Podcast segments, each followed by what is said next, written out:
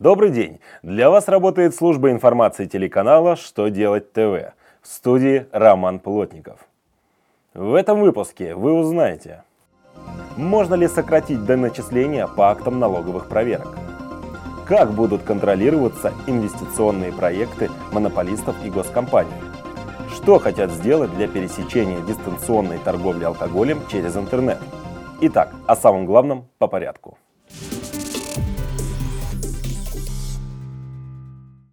Федеральная налоговая служба продолжает бороться за сокращение количества судебных разбирательств с налогоплательщиками.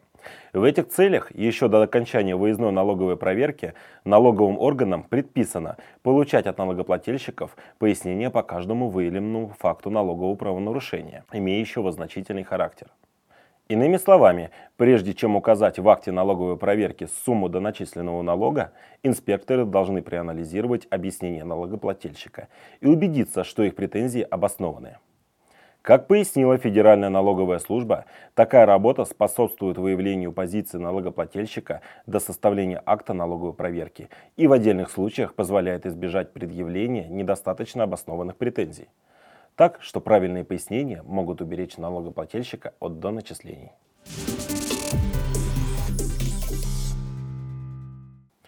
Инвестиционные проекты монополистов и государственных компаний будут контролироваться более жестко.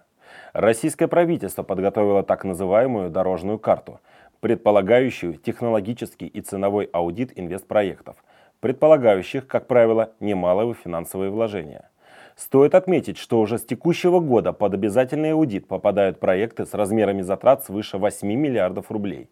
Однако руководство страны хочет подвергать тщательной проверке все проекты с участием государства. Основная цель данной инициативы – увеличить прозрачность проектов, сделав их более эффективными и менее затратными.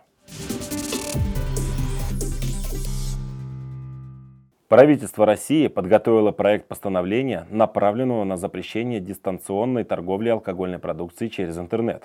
Документ, в частности, дает право Росалкогольрегулированию принимать решения по блокировке сайтов, на которых осуществляется розничная продажа алкоголя или же вредная продукция предлагается в виде подарков за определенный объем покупок. Эти сайты по запросу алкогольного ведомства будут включаться в реестр запрещенной к распространению информации и блокироваться Роскомнадзором.